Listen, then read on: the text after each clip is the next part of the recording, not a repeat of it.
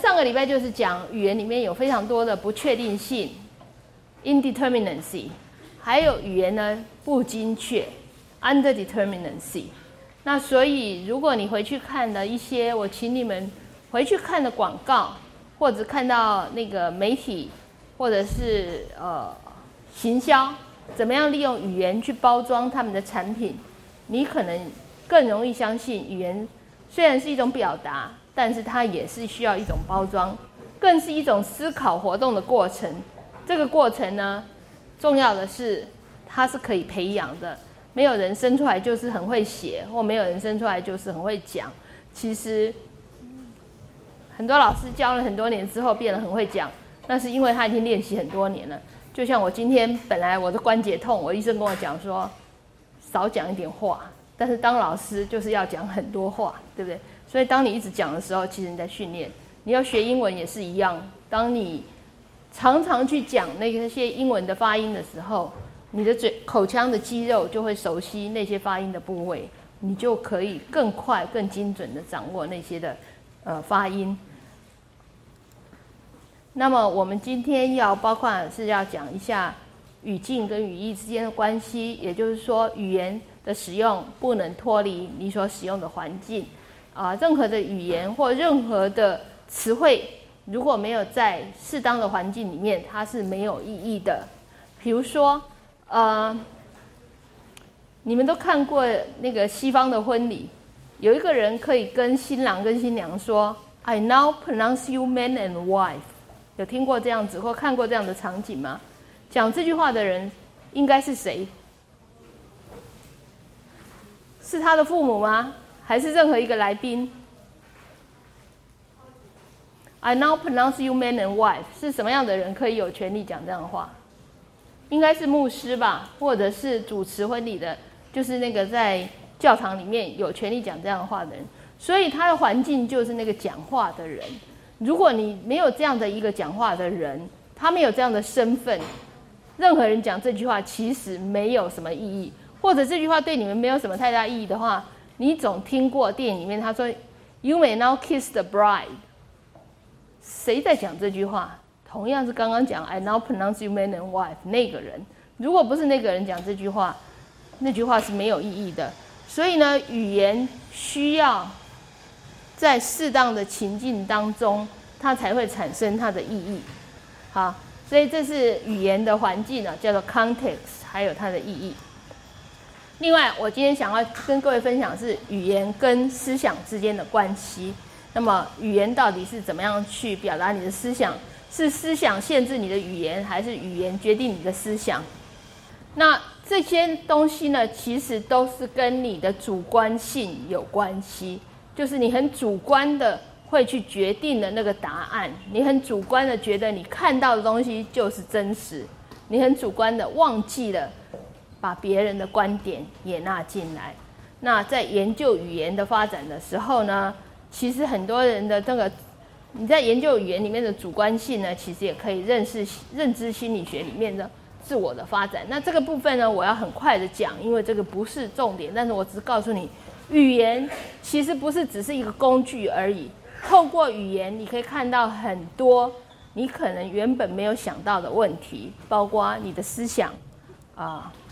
包括你的 development，好，所以呢，主观性有很多种，有从经验而得来的主观性，有从你不同的视角或观点所得到主观性，像刚刚你看到的那个白色部分或黑色部分、蓝色部分或者是其他反白的部分，有从你的知识，就是你你的 knowledge，你的呃求学过程中你所学习到的东西所得到主观性，还有是什么？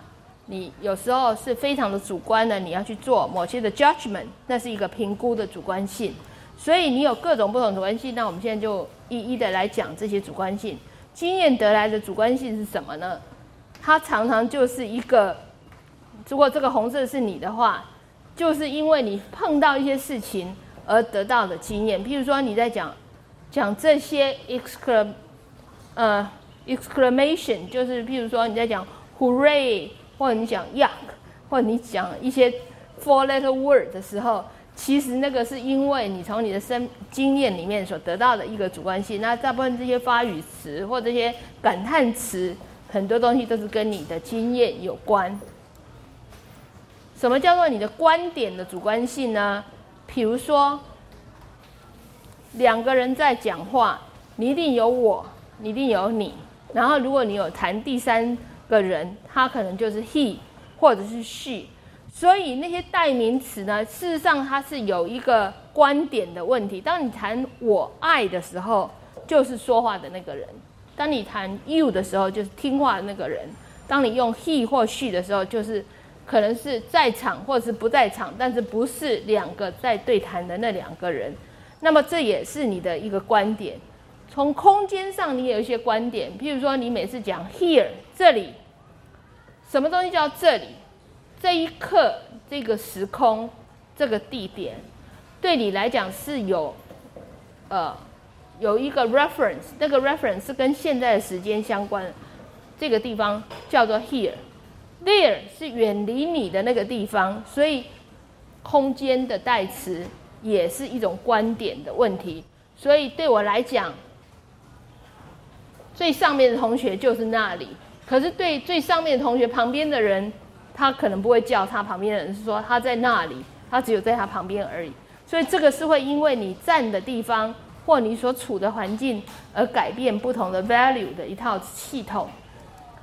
那么，同样的语言里面的来跟去也都是有方向性的，这些东西都是因为你的观点而有不同。你们有没有听过一个很有趣的那个 nonverbal？在中文里面，你叫一个人来，你会用什么手势？这样吗？我看到有同学是这样，对不对？你会看注意过美国人叫人家来用什么手势？是这样吗？不是，那怎么样？叫人家来这样子啊？不会吧？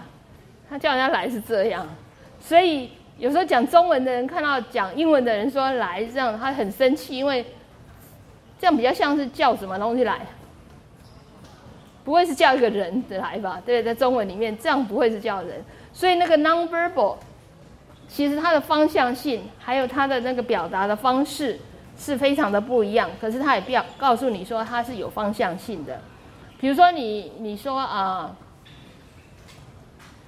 浮上来。那那个来，来就表示是离你比较近的叫做来嘛，离你比较远的叫去嘛。所以当你用了来跟去的时候，其实你就知道你是站在哪里，然后你是用什么观点在看那个事情。那所以这个时候，它就会涉及到他所处的环境，然后会涉及到可能跟对方之间的关系。这个叫做 perspective subjectivity。什么叫知识的主观性呢？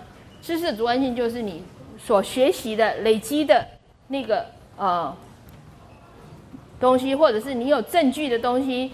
比如说，你讲可能这件事情不太好哦，possibility、probability，或者说你最好是努力读书，necessity。那这些东西可能是你的一个评断，就是我在讲这些话的时候，其实我说你最好是这样的时候，我已经告诉你，我觉得。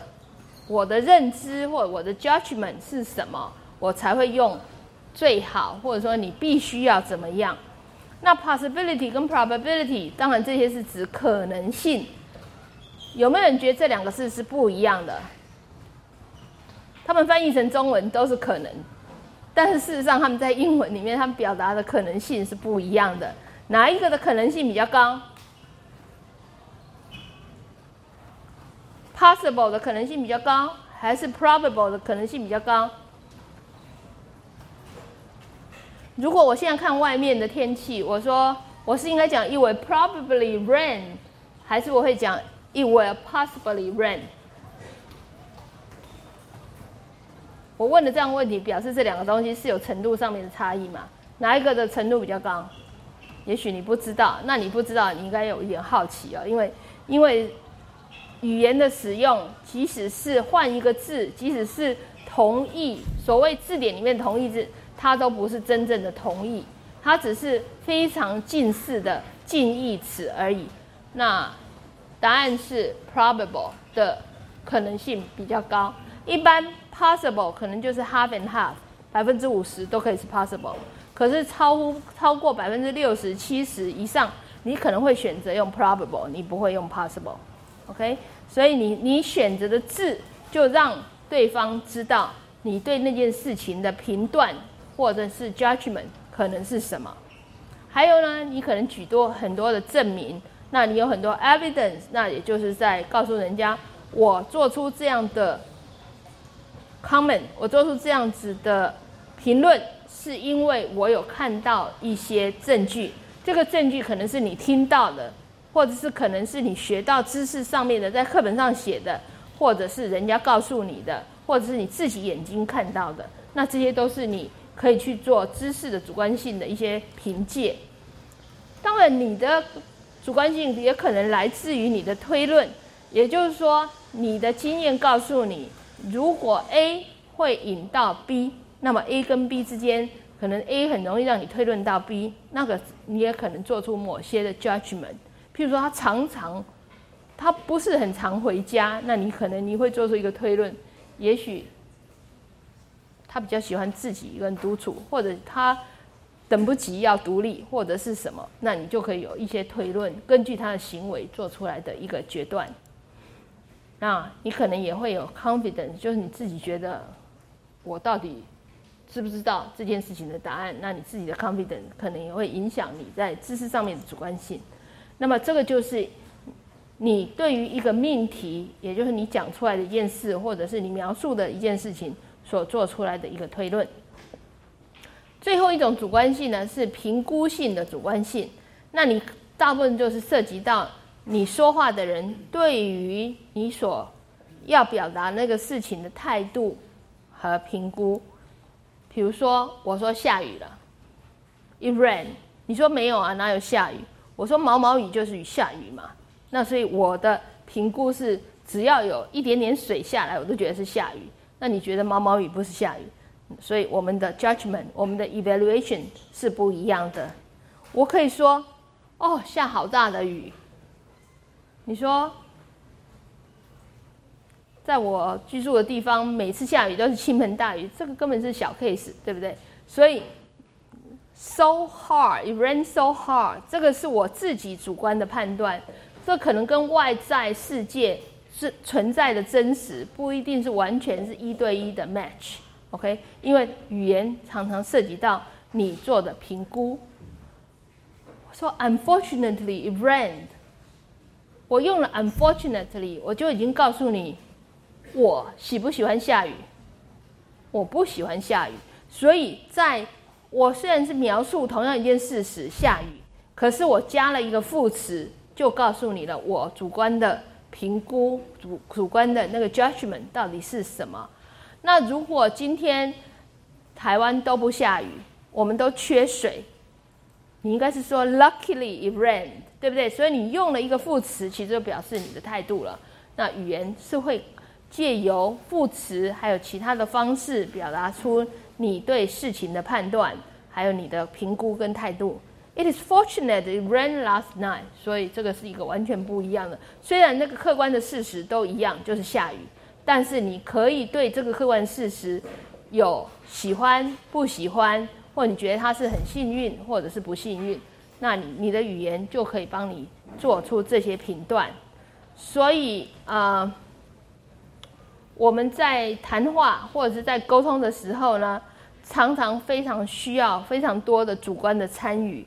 那我们上次稍微谈谈到，因为因为要去弱化你那个主观，所以你常常会说：“我觉得，我觉得，我认为，我以为，我想，这些东西都是要弱化你的主观。”那你的评估呢？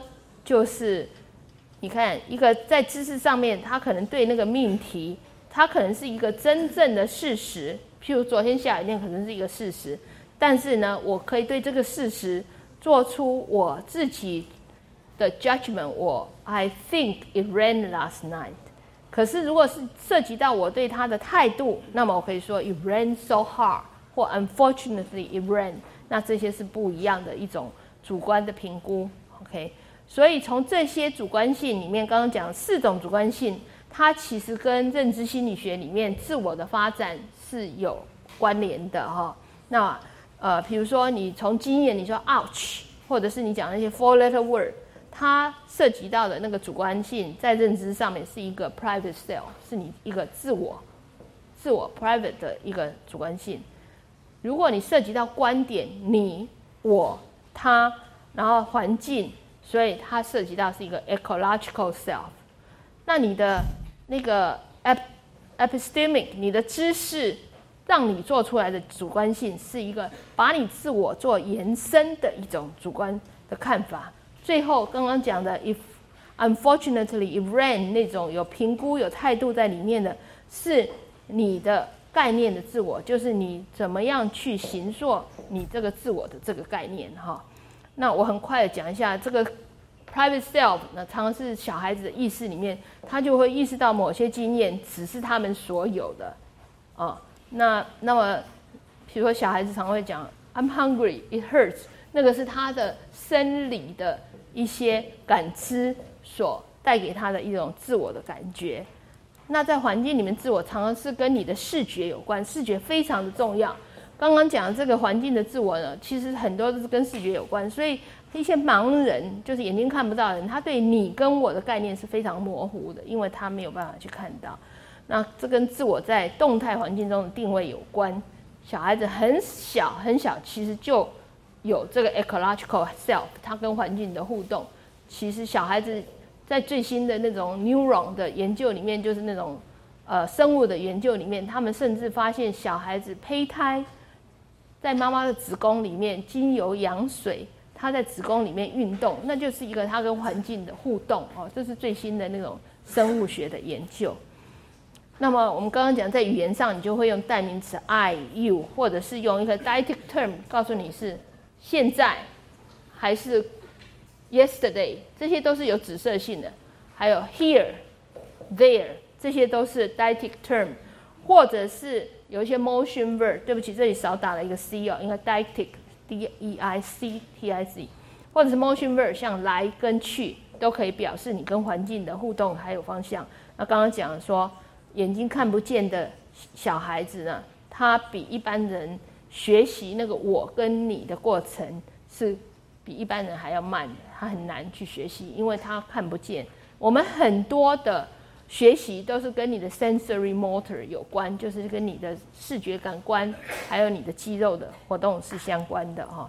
那环境的自我并不和生理生理的身体并存，而是和身体共同运动的事物，往往会被解读为自我的一部分。比如说你穿的衣服，你可能觉得那就是你自己的一部分。那是就是你跟环境里面的自我。那我们刚刚也谈到延伸的自我，那延伸的自我常常是建构在你的记忆之上，所以那个就是说你的过去的背景知识，你过去所经验到的一些经验呢，常常会建构你这个 extended self。那这些记忆呢，你把相似的记忆。collect 在一起，出生在一起的时候呢，你常就比较容易去做一个判断，归纳出这些情境。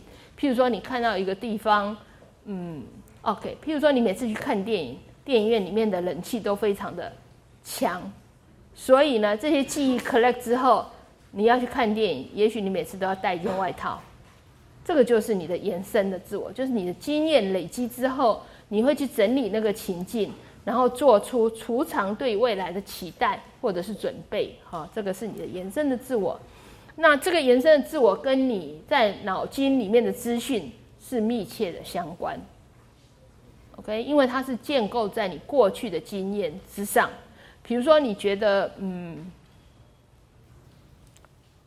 我只要花两个小时的时间读英文，我每次英文都考一百分，所以英文对我来讲非常的简单。那可能这种经验会在你的脑筋里面出现，你就会渐渐觉得，哎，你愿意花很多时间去读英文，那么这样子就会有有利于你的学习。我发现很多人不愿意好好的学英文，跟他刚开始接触英文的时候的经验是有关的。如果那个经验不是非常 pleasant，事实上对于学习的过程是比较困难的。那你们也可以想，不光是英文啊，你们在学习数学、学习其他学科，有没有不同的经验？这里面有没有非常喜欢生物或非常讨厌生物这一科的？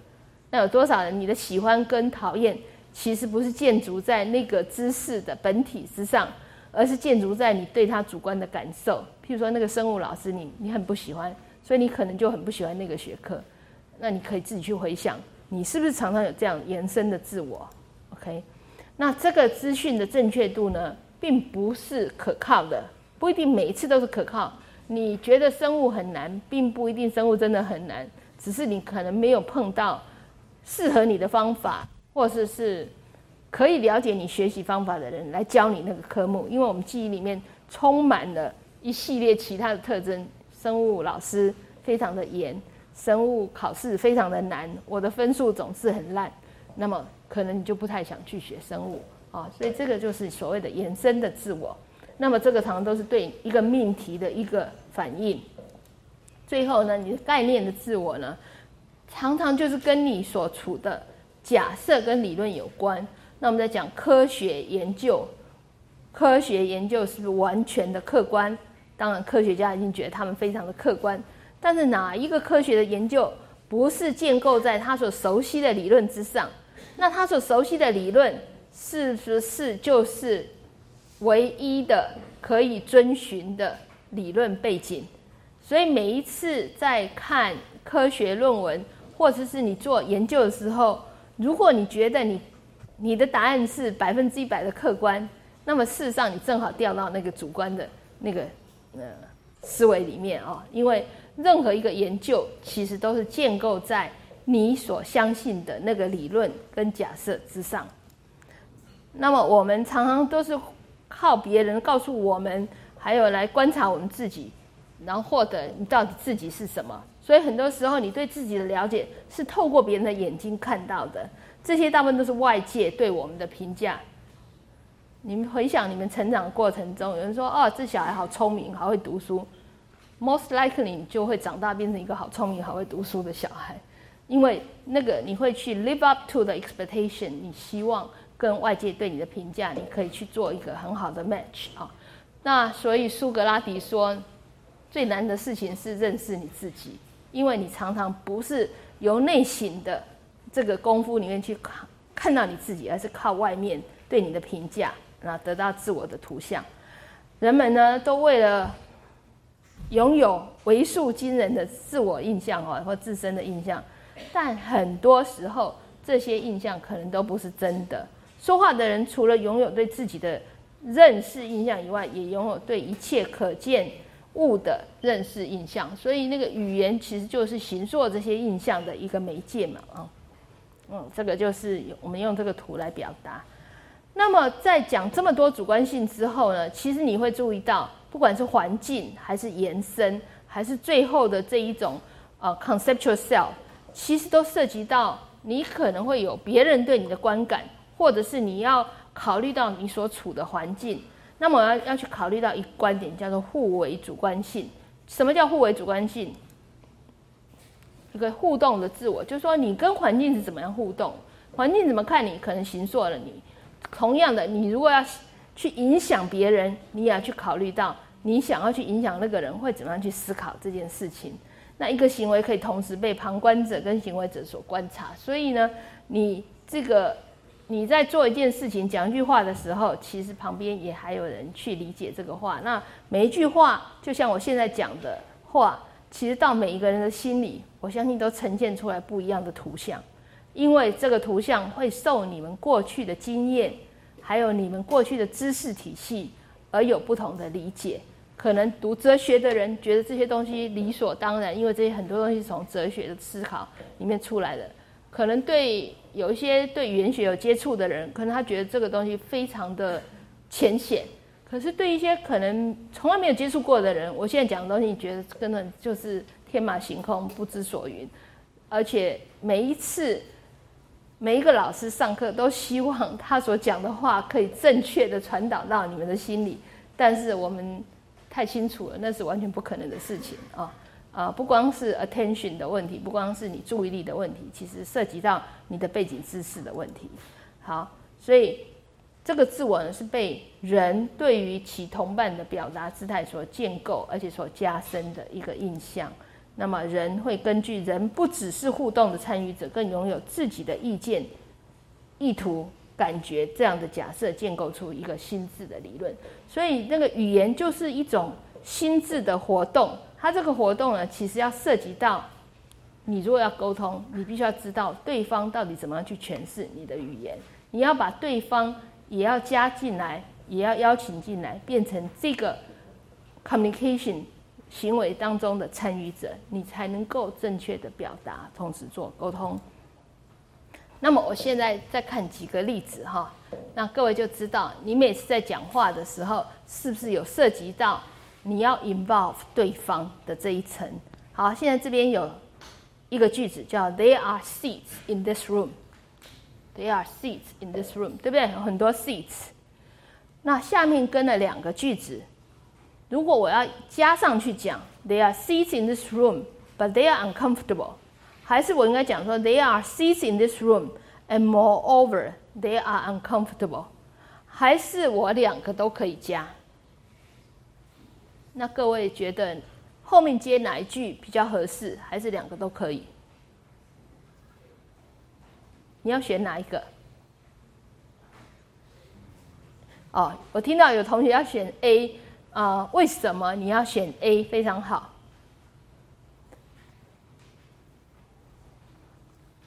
B 其实也是在讲说，也是在讲 uncomfortable 嘛。唯一不一样的就是一个连接词嘛，一个是 but，一个是 and，and 是就再加上去的，but 是转折嘛。所以你用了 and 跟 but，其实涉及到什么？涉及到你的预期是不一样的。你什么时候会听到人家跟你讲说 “They are seats in this room”？我会不会无缘无故跑来就告诉你说：“哎，一零一的教室里面有很多位置。”我又不是神经病，对不对？不可能做这样的事情。所以每一个沟通，其实它都有背后的一些假设。我告诉你说它有意志，那所以你的假设是什么？我应该可以坐下来。我应该可以坐下来。所以建筑在这个假设之上。你的 A 才会合理嘛？我预期坐下来，坐下来应该让我比较舒服。可是呢，they are uncomfortable，所以你会要用 but，所以这个 but 就已经告诉你，当你讲 they are seats in this room 的时候，你背后的那个假设是什么？而且你听你这句话的人背后的假设是什么？OK，那用同样的道理，你再看第二组的句子，they are seats in this room。But they are comfortable，还是 They are seats in this room and moreover they are comfortable。你会用哪一个？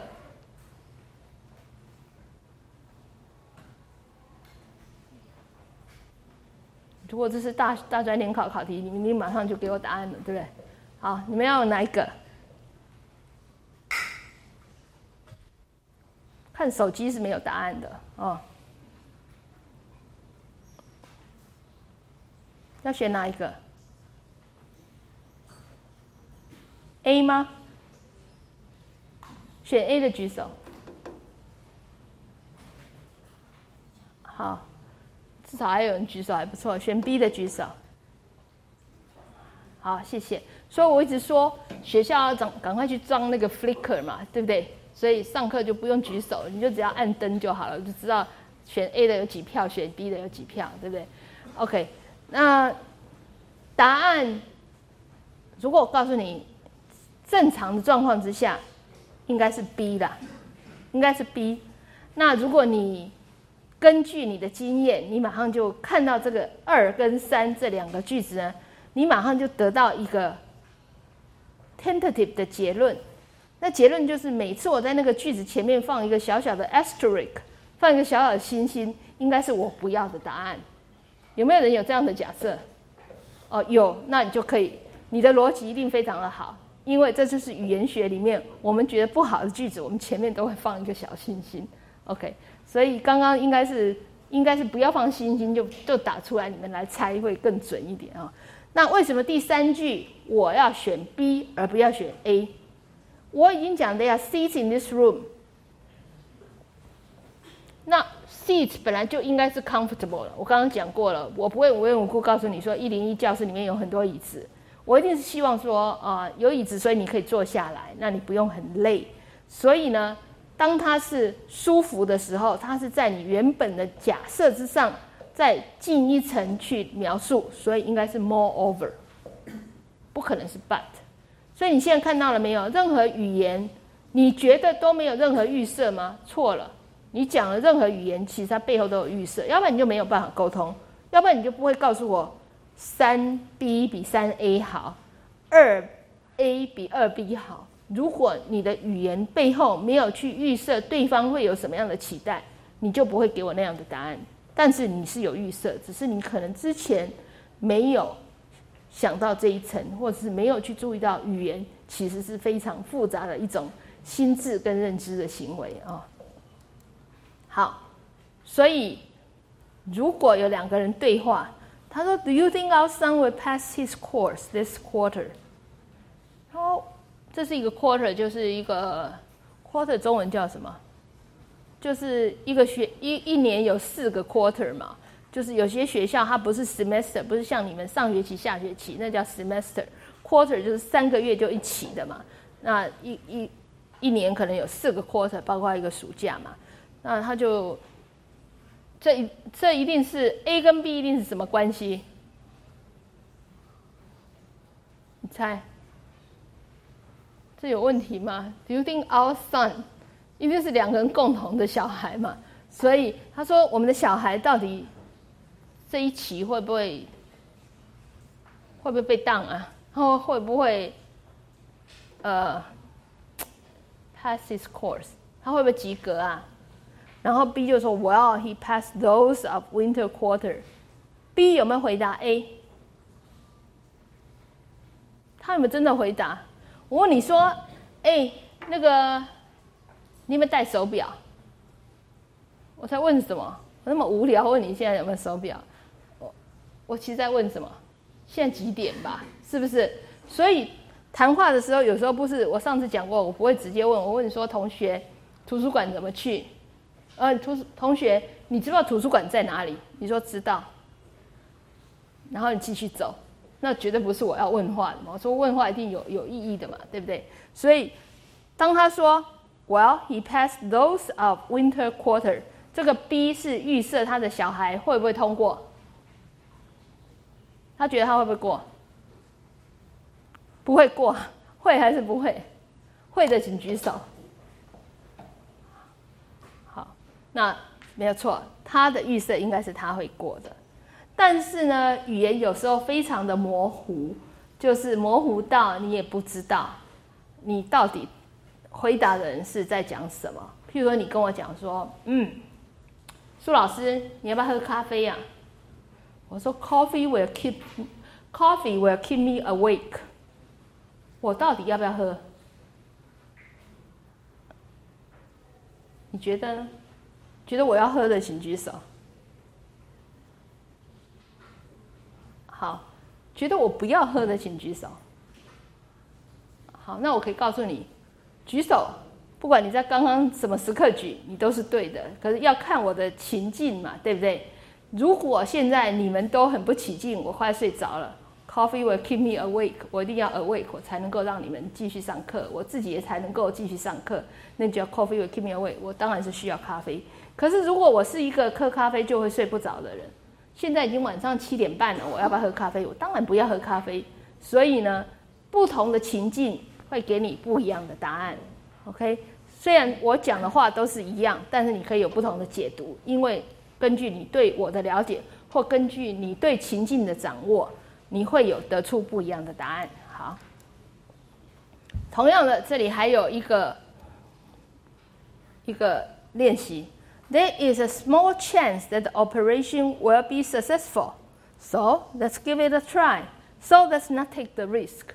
那你现在已经知道，我不要再问你了，因为你已经知道那个小星星在干什么了。所以你知道我要的答案就是一定是五 A 嘛。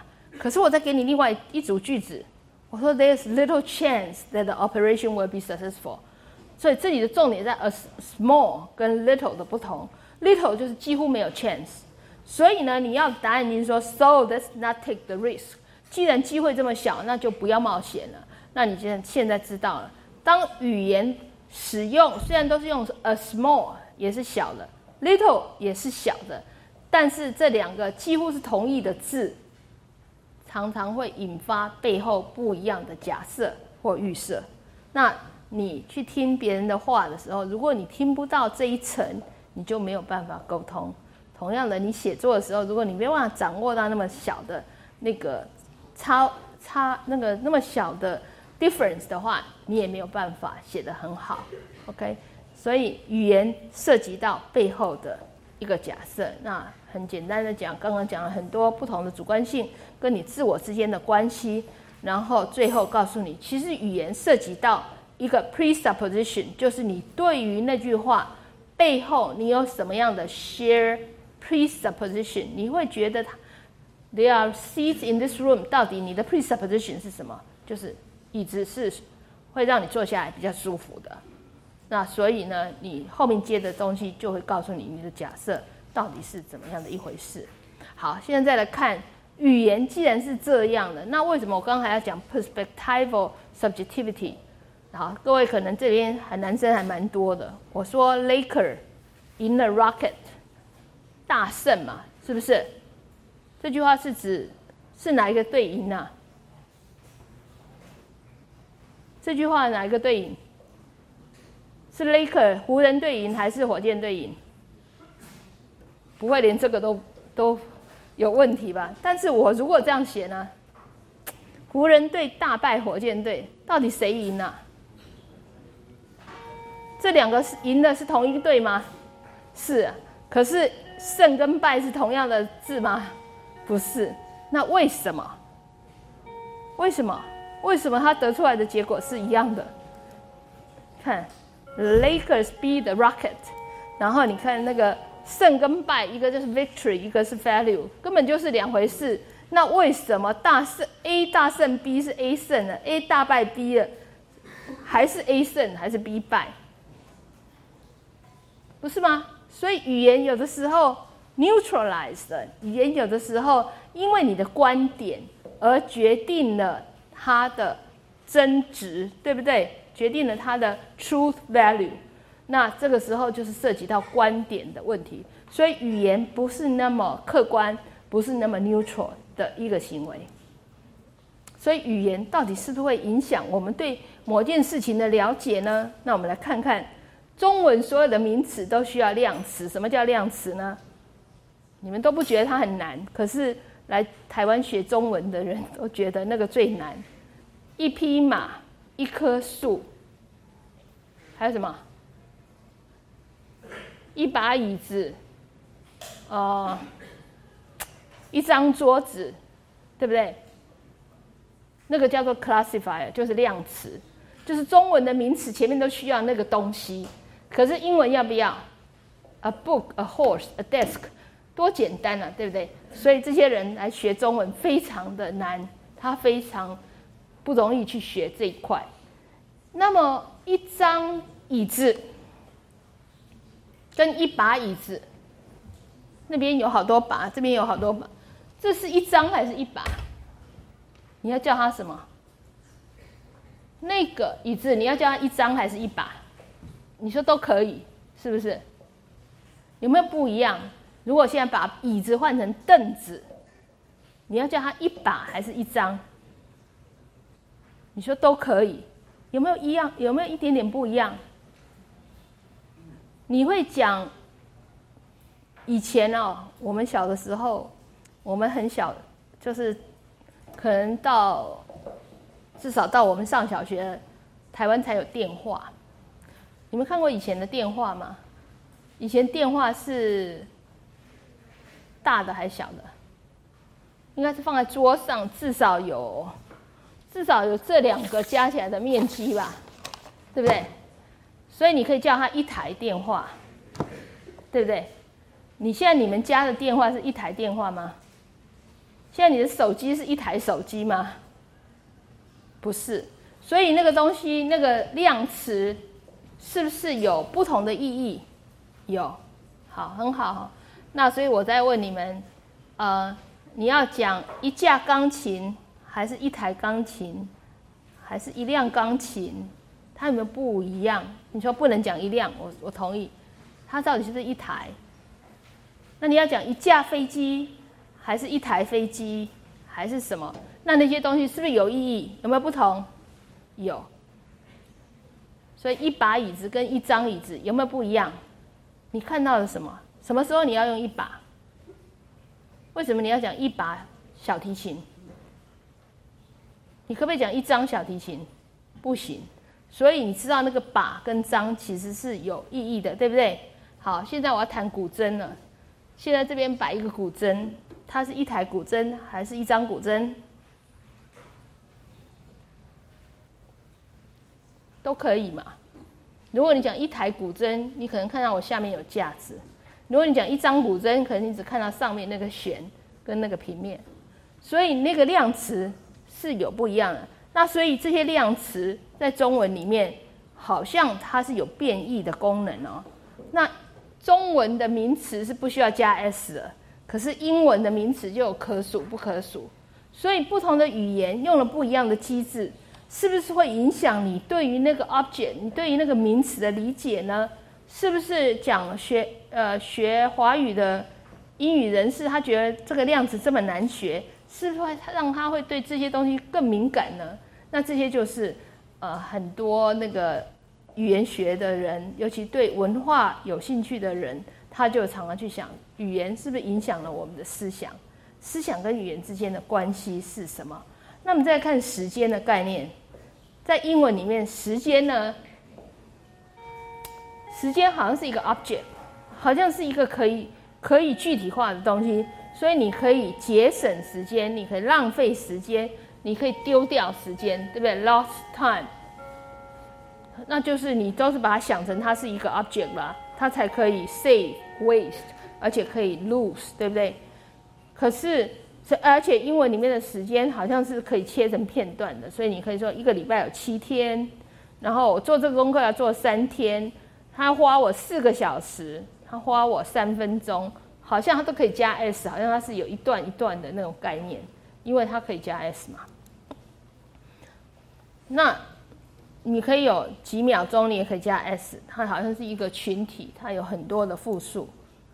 那可是，在 American Indian，在美国那个印第安那些印第安人哦，他们常觉得时间是一个连续的循环，是不可以切割的，所以他们的时间就是一个轮回，他根本没有办法切什么几块。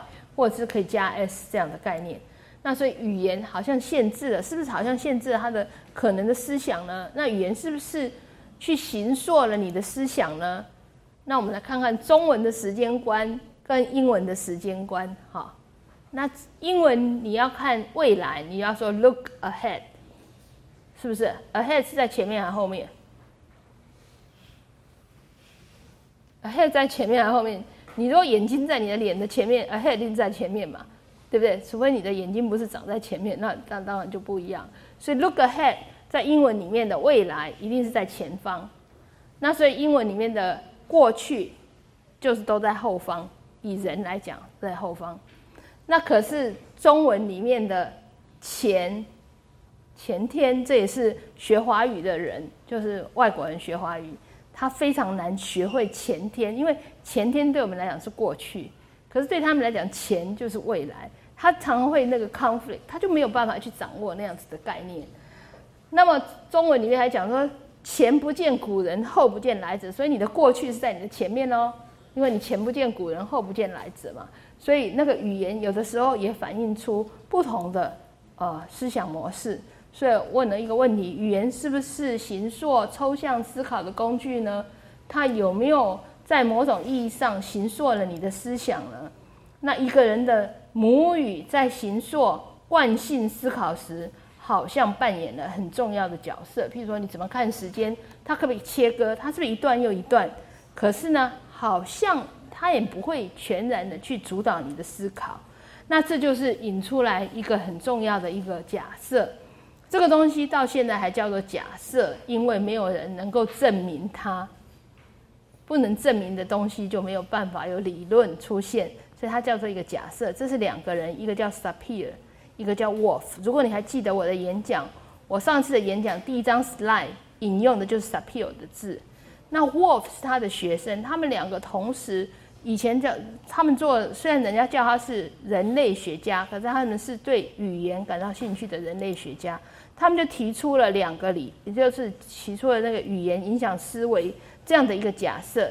他们有两个 version，一个是 strong version，一个是 weak version。strong version 是说语言就决定了你的思考，那叫 linguistic determinism。他说，一个人的思考会被他语言中既有的分类系统所主导，这个叫 strong version。另外一个叫做 weak version，就是没有那么绝对的，那我们叫它 linguistic relativity，就是一个相对的一个概念。他说，语言的不同会造成它的使用者不同的思考模式、思想的模式。也就是说，语言提供了你的思考跟感知的一个途径。那这个是。在讲语言跟思想之间，或语言跟文化之间，这是一个非常重要的假设哈。那这个那个 strong version 呢，它是说，如果你经过语言的符号呢，你就能够解读语言使用者的思维过程。这个 is too strong，因为它可以部分的让你解读，但是它应该没有办法让你完全知道。比如说，你读一个人的作品。你真的知道他在创作的时候他在想什么吗？你可能只能去拼凑出来他在创作的意图，或者是他亲友他的文字，你去创作出一个图像。但是你说他就是这样想的，我想那也不尽然。所以到现在为止，这个 strong version 呢，一直是没有办法被证实的。那 weak version 大家可能都会愿意接受，可是接受它还是没有办法变成一个理论。哈，那所以语言相对论呢，就声称，他就宣称说，meaning 语言在语言的呃意意义在语言的符号中，因因为这个相对论而有了文化的歧义。这就是说，语言跟文化之间有非常紧密的关系。那想问各位说，如果我没有一个字，我能不能去想那样东西？是不是你一定要有一个字，你才能够去想那个字所代表的东西？那我们可以去想以前，嗯，你们时代是什么东西？譬如，如果没有 Facebook 这个字，到底是能不能想象 Facebook 是什么？如果没有传真机这个字，是不是可以想象传真机是什么？如果没有影印，就没有传真机，是不是可以想象影印到底是什么东西？这个就是在问你，到底是不是有语言才能够思考，还是语言就决定了你的思考？当你没有那个字的时候，你就不能思考。你们的答案是什么呢？可以吗？没有语言可不可以思考？可不可以去思考那件东西的存在？那我们就去找很多的反证或者是例子，我们觉得是可以的。你没有那个字，其实你还是可以想。你必须去想颜色好了，在这个 PowerPoint 上面有不同颜色的黄，你们都可以看到这些不同的黄色。你们可不可以去描述这个是金，这个是金黄吗？这是橘黄吗？这是什么？这土，这是金黄，这是土黄，这是橘黄吗？那我如果再给你更更多的 shade，你是不是还有其他的语言来叫它？还是你的眼睛看得到，可是你不一定知道它叫什么，你就知道它就是不一样。譬如你去买油漆，他们就给你一个一个色卡，它有很多颜色，你是不是每个颜色你都叫得出来？不见得，但是你知道有那么多颜色，那个色卡可以让你看到那些颜色。所以我觉得我对这个问题的答案是 yes。你要看颜色，所以颜色彩是很多的嘛，可是它的名称可能是很有限的。那它的光谱是连续的，但是我们的语言不是一个 continuum，不是一个连续的嘛？那所以它把色彩的连续体呢切割成红或者是紫等等这样子。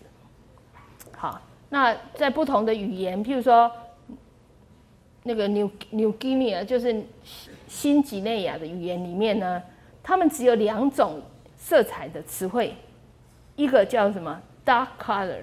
就是深色，就是蓝色跟绿色都是他们的深色，黄色跟红色都是他们的 light color，所以它只有两个颜色。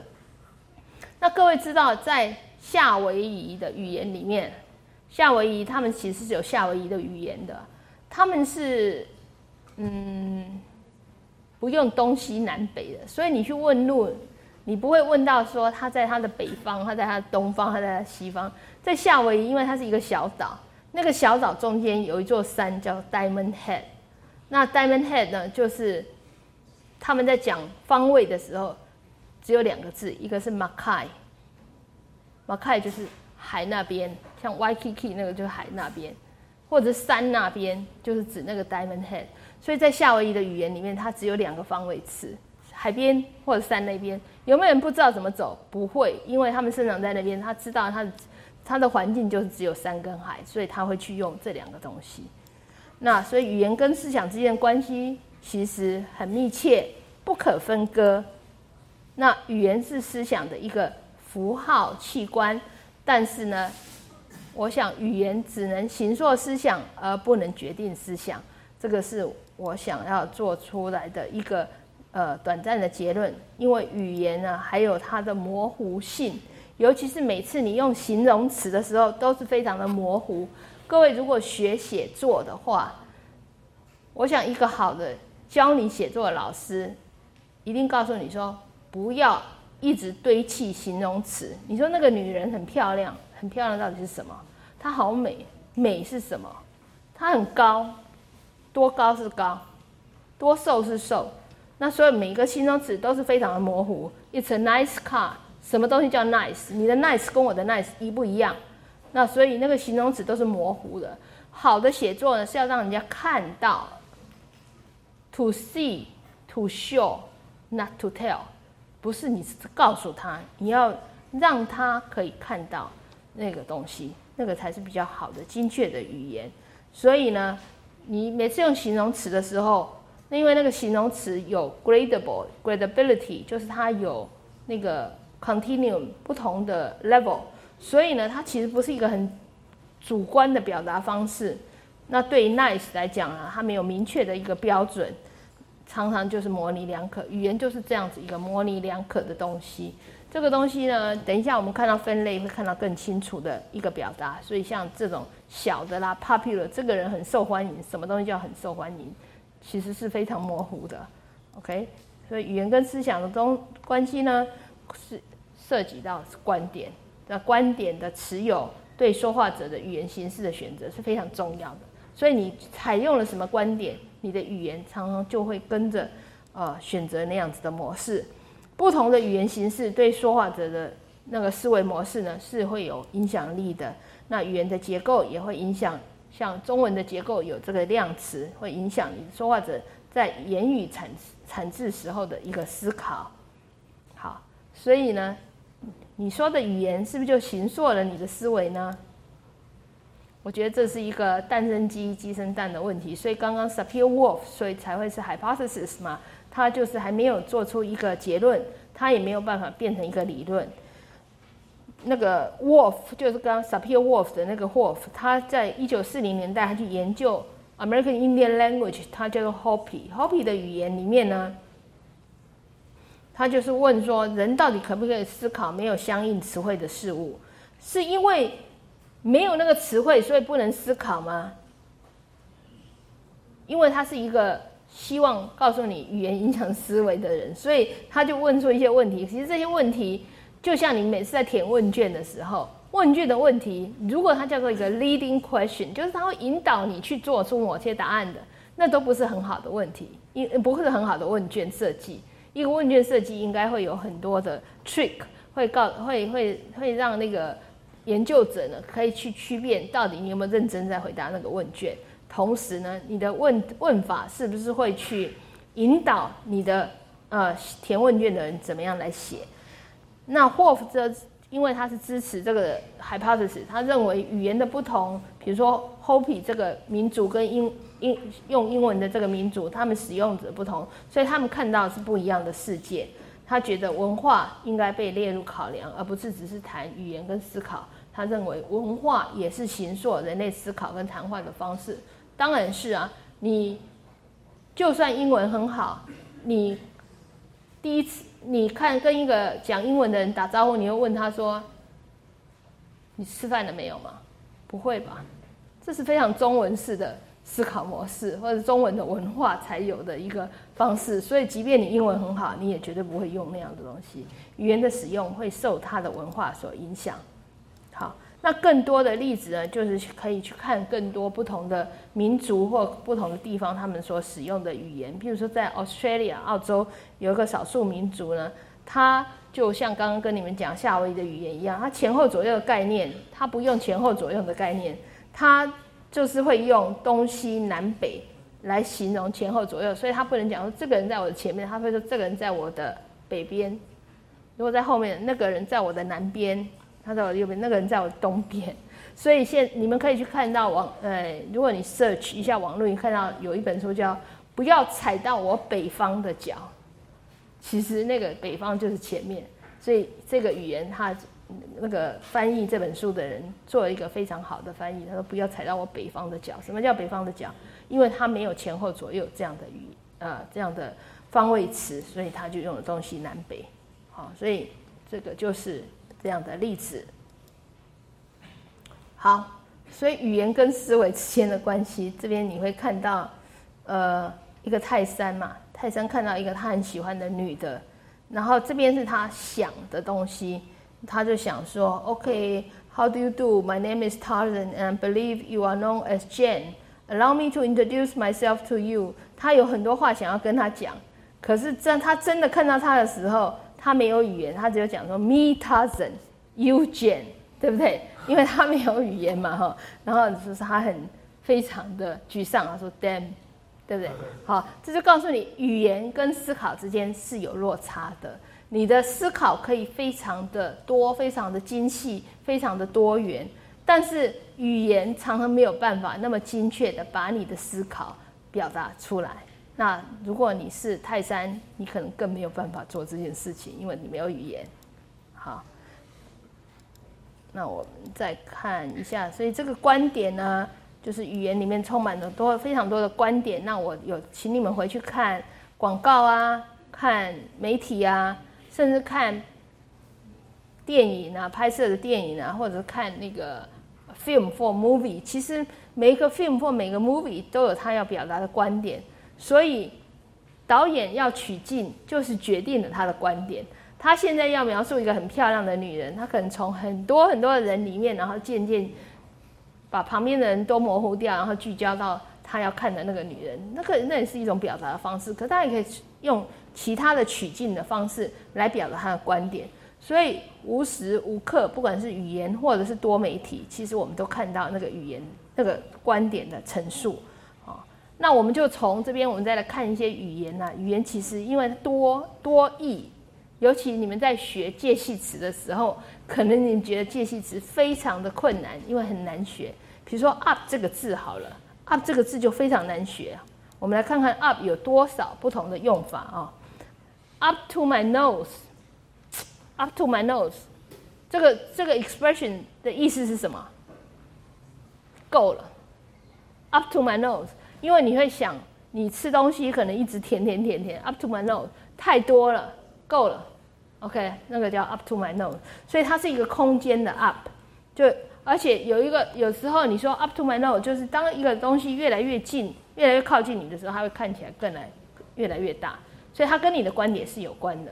up 当然也可以讲时间呢，譬如说 up to now，这个 up 当然就不是空间的概念，可是它是在讲什么？实实质物体的接近，它是在讲一个隐喻的延伸。因为 up to now，now 是我刚刚讲过，now 是跟你现在比较接近的，那个 dative term 是跟你比较接近的。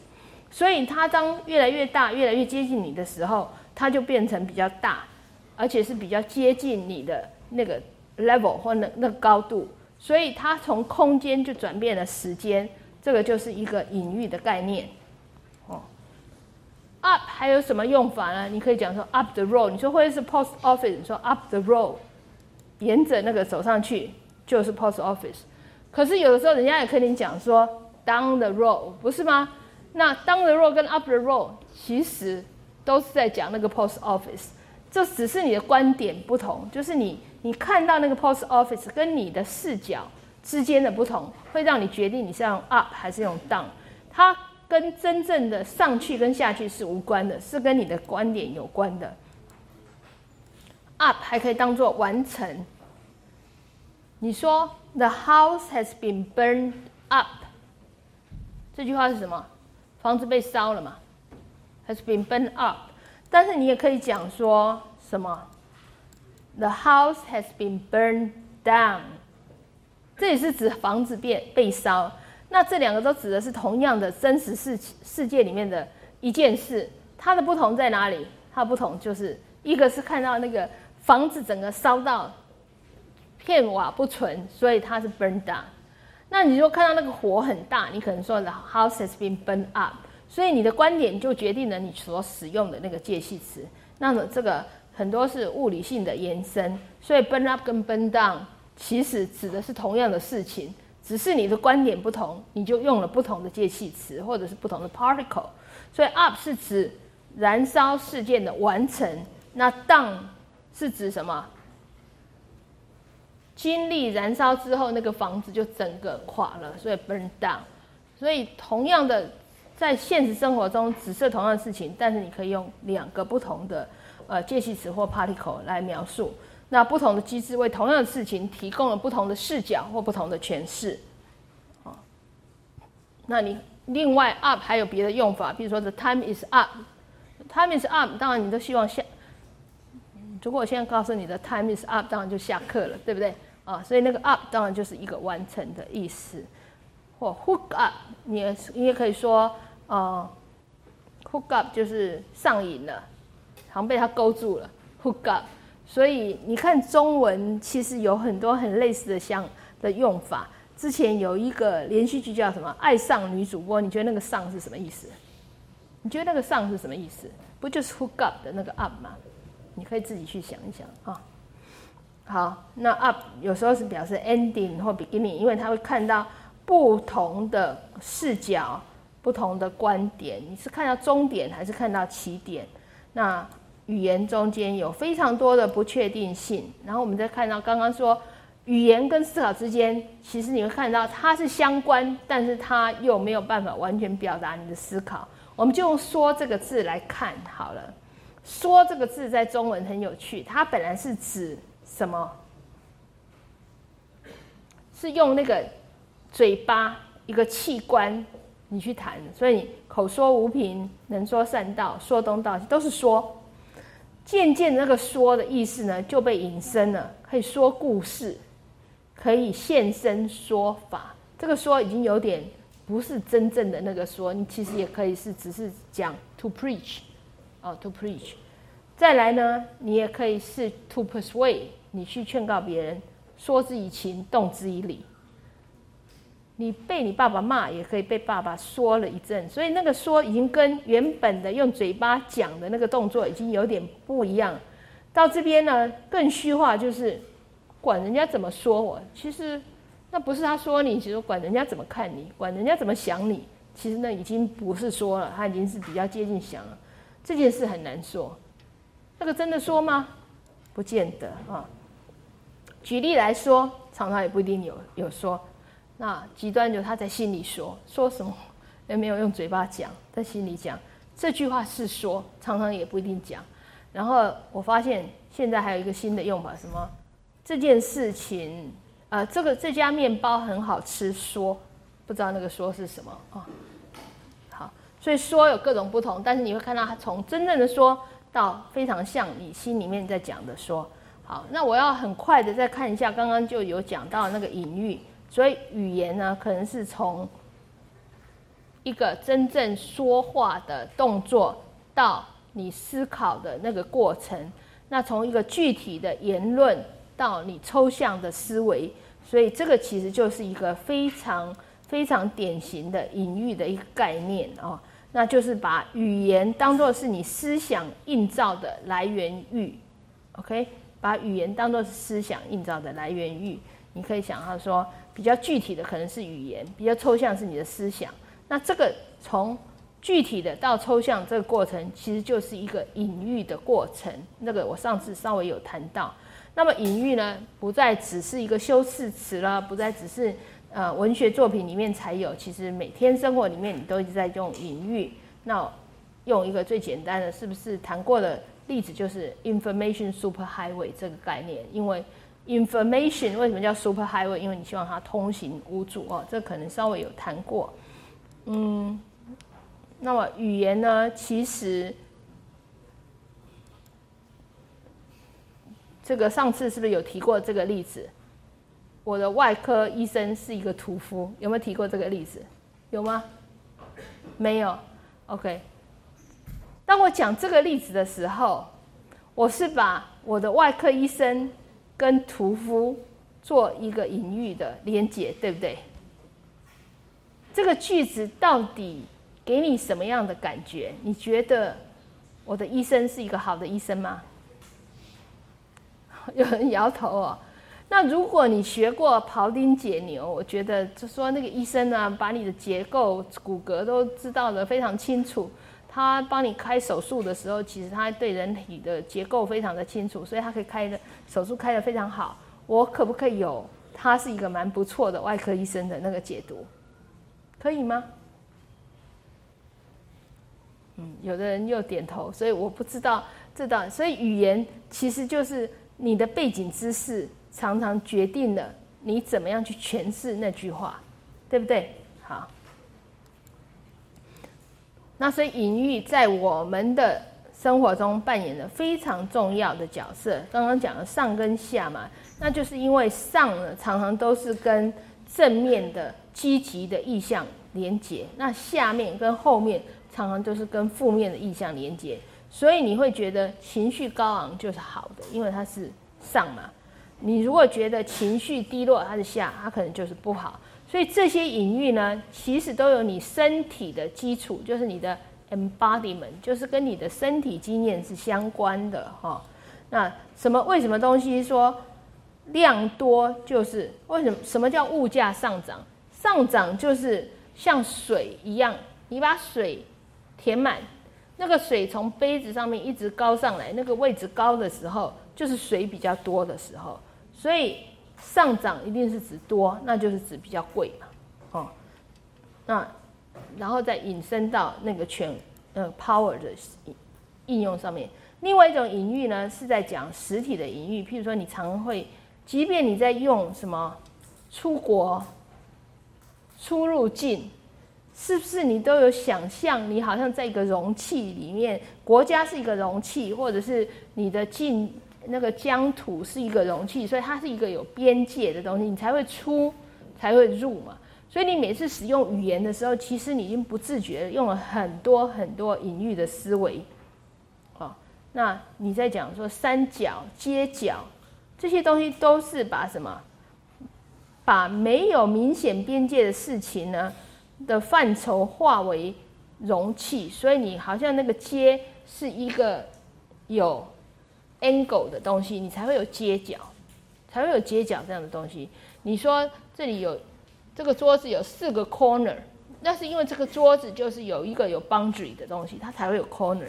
那街角就是你把那个东西也看成是一个容器，它才能够有街角。那你说在心里，在眼中，其实都是好像把你的眼睛、你的心都当成一个 container。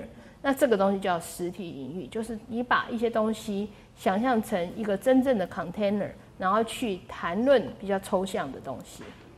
好，然后还有一些结构隐喻，可能你们就更熟了。这些结构隐喻就想说，人生 life is a journey，人生就像一个旅程，对不对？人生就像一场戏，Life is a stage，那个是 Shakespeare 讲的话。那所以你才会有误入歧途啊，走投无路，走投无路写错了，这个是不是？哎，走投无路哦，这个字对不对？对啊，OK，穷途末路，或者是你在人生的什么十字路口，呃，彷徨不知道要走哪一条路，因为你把人生想象成一个旅程。看过这个电影吗？他是谁？Forrest Gump。OK，Forrest Gump 是不是有点 retarded？Right？OK，那我用的是他里面的一句话，他在问他妈妈一句话，他妈妈就回答说：“人生就像巧克力。”他问他妈什么话？他说：“你为什么要死？”他是一个 retarded 的小孩，那他去问说：“你为什么要死？”这是多么严肃的问题。你觉得他妈妈如果正经八百的跟他回答，他一定听不懂。所以他妈妈跟他讲说：“人生就像一个巧克力，就像这种巧克力，因为不知道你会吃到什么口味。”这就是一个很好的 metaphor，因为我相信你们吃过这种巧克力，你每次都要想我要吃的那口味到底是哪一颗，吃完这颗发现不是，只好再吃下一颗，对不对？哦，所以如果你用了这样的一个 metaphor，那就把一个很严肃、非常难回答的问题简单化了。啊，所以隐喻非常的好用啊。那这个也是，也不是我捏造，这是。Forrest Gump 的电影里面，他讲的话，他说他跟他妈讲：“你总是很巧妙的用 metaphor，你让我很容易的明白你要我了解的事情。那 metaphor 就是表现出在你语言背后的那个思维，你去怎么样看事情？你是把人生看成一个旅程，你是把你的国家看成一个容器，是你是把你的眼睛或器官看成一个容器，所以你才有办法去谈那个抽象的，在我心里。”什么叫心理？所以心是一个容器了，才会有心理啊。所以这些，然后你看这些中文的使用，其实都是 metaphor，对不对？这件事非常的磨人。磨是一个什么动作？就是不断重复、一直做的一个 action。所以磨人、折磨、磨合，这些都告诉你它需要时间嘛。那我刚刚讲了这些隐喻，其实很多东西是你身体的经验。是建构在你自己的 embodiment 上面，所以你会讲愁眉不展。有哪一个人不高兴的时候眉毛是开的？应该是没有，应该是不会。那所以你英文说 knitted brow，当你的眉毛都织在一起的时候，你一定是不是太你一的是很困惑，或者是你没有那么高兴啊？那这些就叫做 embodied cognition，就是根植于我们的身体经验。然后把它做抽象的概念化跟推论。好，那我们讲一些有趣的吧。我们讲一些中文的例子好了。如果这场演讲很有料或很没有料，料是什么？你看到我的翻译是 ingredient，或很有料，就是有很多 ingredient。ingredient 是你做菜的材料，材料很多。就是很丰富，那所以中文常常把语言、文字、思想比喻成食物。好，这是一个例子。甜言蜜语，语言你用食物的味道来形容，酝酿一个新的议案。酝酿是制造酒的那个 ferment。fermenting 的那个过程嘛，对不对？所以也是用一个烹饪的，或者是跟食物相关的动词。还有这个煎熬，煎熬是什么？煎是煎鱼的那个煎嘛，是煮菜的一个动作嘛。熬是熬汤嘛，就是两个都是要什么？都是有一定的难度，而且时间。譬如煎，你要慢火，你不能火开太大了，所以你煎鱼非常的难。那你要要有一定的技术。火很小，可是可能时间很长。你要翻面，又不可以让它破掉。熬是什么？要很长时间的去做那个汤。所以你看中文就很巧妙，把两个准备食物的动词呢合在一起。那英文叫 torture，torture 跟食物一点都无无关哦。所以呃，你看到非常多的中文的思维是跟食物有关的，然后。你到底听了这个演讲，你回家能不能消化嘛？哦，你能不能咀嚼？可不可以咀嚼一下？这些都是跟食物相关的动词。那么中文的思维里面有非常多的跟食物相关的表达方式。说这个课平淡无奇，可最好是有点故事来让我们加油添醋一番，对不对？这些都是食物嘛。然后回锅。熬成婆，吃定小职员，全部都是跟食物相关的动词。这些你在英文都没有办法找到 literal translation，你就只能去找它意义相等的字，你没有办法找到完全的对应。好，好，那因为时间的关系，我可能下面再很快的跳过讲一下，因为你做了这个抽象的思考，事实上，你还必须要认清楚，我们常常没有办法让我们看见能取用的智慧。它跟我们的分类能力是相关的哈。我们看一下人类的分类能力。譬如说，人哦，在从蛮荒时代走到文明的时候，你常常把万物归类成什么猛兽啊？它可不可以吃啊？它有没有毒啊？因为这是你的本能。你要求生的话，你要知道你能不能吃它。所以，你从这些分类，你就知道分类是人类。不可缺少的一个能力。你们小的时候看一本书、看一个电影、看一个电视节目，有没有常常想要问你们的父母说：“那那个好人怎么样啊？那谁是谁是那个坏人？坏人后来怎么样？”那个时候人生是非常的黑白分明，对不对？不是好人就是坏人。那现在在看电视、看电影、看书。如果一个好的戏剧，一定是好人有一点坏，坏人有一点好。如果人没有办法有这两面的话，那个人就非常的平面，就没有什么有趣的事情了。所以你应该知道，那个分类是很困难的。那当你越成熟，你的思想越复杂的时候，分类也就越来越困难。举一个 analogy，就是用一个类比。读高中的时候，英文的题目一定都有标准答案。可是，事实上，语言有很多时候它可以有很多不同的说法。很多时候，你是可以找到正确的情境，让那些你当初没有选为标准答案的话，也是可以使用的。那如果你是大学生，其实重点你应该知道分类那么困难，那个。非常的 fuzzy，那个 category 非常的模糊。你如果任何东西你都只有找一个答案，标准答案，你所要的答案，那其实那都不是真相哦。真相是非常的 fuzzy，而且是非常的模糊的。那分类其实就是你的一个认知非常重要的能力。那这个分类呢，其实跟命名也有关系。比如说中文的酒。包括英文的 wine，包括英文的 beer，包括英文的 liquor。事实上，对讲英文的人来讲，liquor 不是 wine，wine 不是 beer，这是三个不同的东西。因为在他的文化里面，他可能酒是非常重要的，所以他们会做很多细分。可是他们翻译成中文，一个叫啤酒，一个叫红酒，一个叫白红酒、白酒，一个叫什么 brandy，我不知道叫什么，就叫 brandy 嘛。OK，所以。我们因为没有那个文化，所以你的你的词汇就相对的少。中文到底摩托车是不是机车啊？摩托车跟机车一样吗？摩托车本来是 motorcycle，机车本来是 scooter，scooter 跟 motorcycle 是不一样的。但是中文里面摩托车跟机车好像不分哦。你们知道哪一种是 scooter 吧？知道吗？不知道，我也不知道该怎么跟你们形容，因为我要讲的一部电影，你们一定没看过。看过《罗马假期》吗？没有，那个太久以前。哦，有啊。OK，谢谢。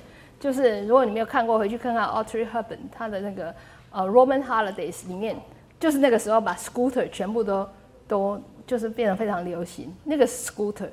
OK，所以怎么样形容 scooter 跟 motorcycle 的不同？我下次找。下次讲这个应该拿图案给你们看啊，但是这个你们一定懂了。番茄，番茄到底是蔬菜还是水果？啊？蔬菜，蔬菜，啊，都可以。OK，啊，你觉得讲英文的人怎么样看 tomato？它是蔬菜还是水果？它绝对是蔬菜，因为它是跟沙拉在一起的。那呃。中文可以是两个都可以，尤其是你到南部，番茄叫做 gamabi，它其实就是一个什么像橘子一样的东西。所以它在南部吃，在南部可不可以在水果摊上吃到番茄？可以嘛？而且还要加什么酱料，不是吗？这边没有南部的同学吗？你如果是从南部来，你一定知道我在讲什么。吃番茄要沾什么酱料？绝对不是梅子粉，是什么？酱油跟姜，不是吗？OK，所以如果你从那个文化来的，你一定就知道我在讲什么。所以语言是有文化的差异的哈。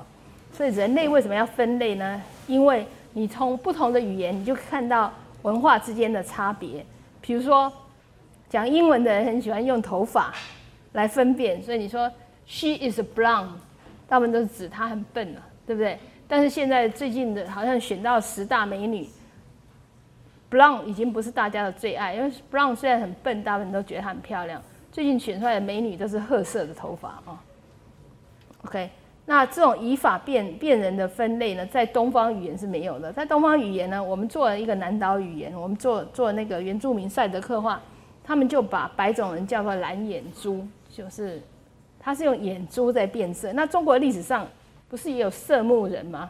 色目人就是他用眼睛的颜色在分辨他的人种嘛。OK，那所以中国非常的会分类啊，有汉族啊，不是汉族啊，不是汉族就是番人啊，对，中国的语言就是非常的喜欢分类，还有还有什么？东边是东夷、西戎、南蛮、北狄，不是吗？就是不同的方位，他会叫它不同的字。它其实这些都在做分类，所以同一个概念在描述的时候，会为什么会产生这么大的差异？因为你的文化决定了你怎么分类。所以你有从南部来的文化，你就知道番茄是一种水果，而且因为它是在水果摊上你可以吃到的东西，你的文化就决定了你的分类啊。但是分类不是那么容易的，就是你说去看 Peter and the Wolf，他告诉那个鸭子跟鸟的对话非常有趣嘛。鸟跟鸭子说：“你到底是什么鸟啊？你也不会飞。”那鸭子，那鸭子就很不甘心嘛。鸭子就说：“那你又算什么鸟？你也不会游泳，对不对？”所以到底什么东西是一个鸟类最重要的分类基础？是会飞吗？